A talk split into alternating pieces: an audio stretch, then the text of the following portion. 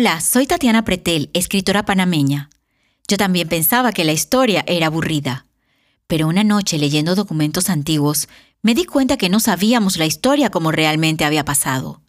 Entonces me convertí en la espía de historias y decidí viajar en el tiempo a través de los siglos. ¿Me acompañan? Hoy seguimos con la historia de Ferdinand de Lesseps y sus aventuras en la construcción del Canal de Panamá por los franceses. Capítulo 6. Es importante comentar que Ferdinand de Lesseps solamente vino a Panamá dos veces, en 1879 y en 1886. De Lesseps no era ingeniero ni arquitecto y tampoco tenía ninguna experiencia en construcción cuando dirigió el Canal de Suez. Era un diplomático con dotes de orador. Sí, eso era el gran francés, a quien se le confió la mega construcción del canal francés en Panamá. En 1886, de Lesseps llega al istmo y es recibido de nuevo con bombos y platillos en la Plaza Catedral. Un retrato enarbolaba la entrada. Varias pancartas decían Panamá-Suez. Pero bajo su mirada silenciosa se había dado cuenta que el proyecto estaba sumamente atrasado. Lo acompañan representantes de la Cámara de Comercio de Europa y Estados Unidos. En privado, los ingenieros vuelven a aconsejar que lo mejor era hacer un canal con esclusas y no a nivel. Pero el orgulloso de Delesep no acepta la idea. Toda su publicidad había sido sobre un canal a nivel. Se burló de las esclusas sugeridas por Delepiney, ¿lo recuerdan? Pues los planos de Lepiney fueron usados en el futuro por los norteamericanos para la construcción del Canal de Panamá. Un nuevo director está a cargo, León Boyer. Fue el arquitecto del viaducto de Garavit, sur de Francia. Junto lo construyó con Gustave Eiffel. León Boyer muere unos cuantos meses después. La desmoralización en Francia es terrible y empiezan a llamar a la obra el mayor desastre financiero del siglo XIX. En Francia se emiten bonos para recoger fondos, pero son un total fracaso. Al final y después de varios meses, en 1887, Lesseps, de casi 81 años, acepta la idea de un canal con esclusas pero el tiempo que demoró en decidirse había sido nefasto para la obra. Entonces aparece de nuevo Philippe Buno Varila, a quien se le ocurre una gran idea de crear lagos artificiales para cavar el canal por medio de dragas. Claro, ahora él era socio de una compañía de dragados y firmó un jugoso contrato. De Lesseps, en París, se empieza a resguardar cada vez más en su oficina privada, mientras la prensa y los bancos están haciendo añicos el proyecto. Cabe mencionar que en 1887 desembarca en Panamá Paul Gauguin.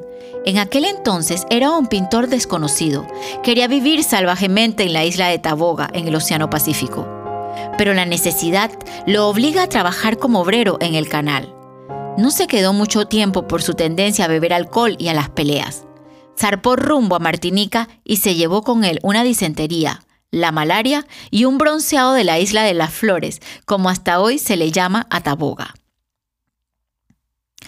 En los últimos años del canal francés, los trabajos aumentaron su rapidez, pero era demasiado tarde. Delesep estaba desmotivado. Y como un último intento, contrata a Gustave Eiffel, quien estaba en plena construcción de la Torre Eiffel para conmemorar el centenario de la Revolución Francesa. Eiffel accede a construir las esclusas por un pago adelantado de decenas de millones de francos. La fama de Eiffel ayudó a la venta de una nueva emisión de bonos para el canal. El canal prevé 10 esclusas, pero su diseño era muy angosto. Las acciones del canal para ese momento habían bajado a 10 dólares. En Panamá, la noticia corre como pólvora, la gente entra en caos y los dirigentes de las compañías contratistas no pueden retener a los empleados.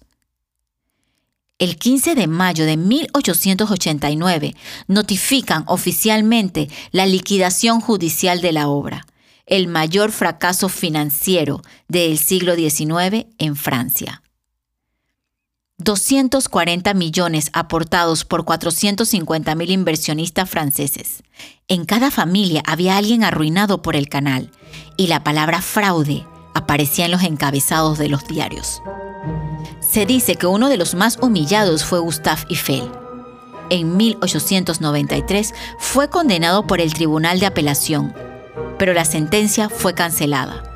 Tuvo que invertir 2 millones de dólares a cambio de la interrupción de la diligencia. El daño fue irreversible. Eiffel no pudo conseguir contratos públicos para obras prestigiosas. Se dedicó a la investigación en meteorología y aerodinamismo. Sus estudios sobre la resistencia del aire contribuyeron a la aviación militar. Pero es probable que la famosa torre se haya terminado de construir gracias al contrato jugoso para las esclusas del canal de los franceses en Panamá. Esta historia continuará. Interesante, ¿verdad? La mayoría de los datos han sido sacados del libro Canal Francés, La aventura de los franceses por Marc de Vanville. Gracias por escucharme y por viajar conmigo en el tiempo a espiar la historia.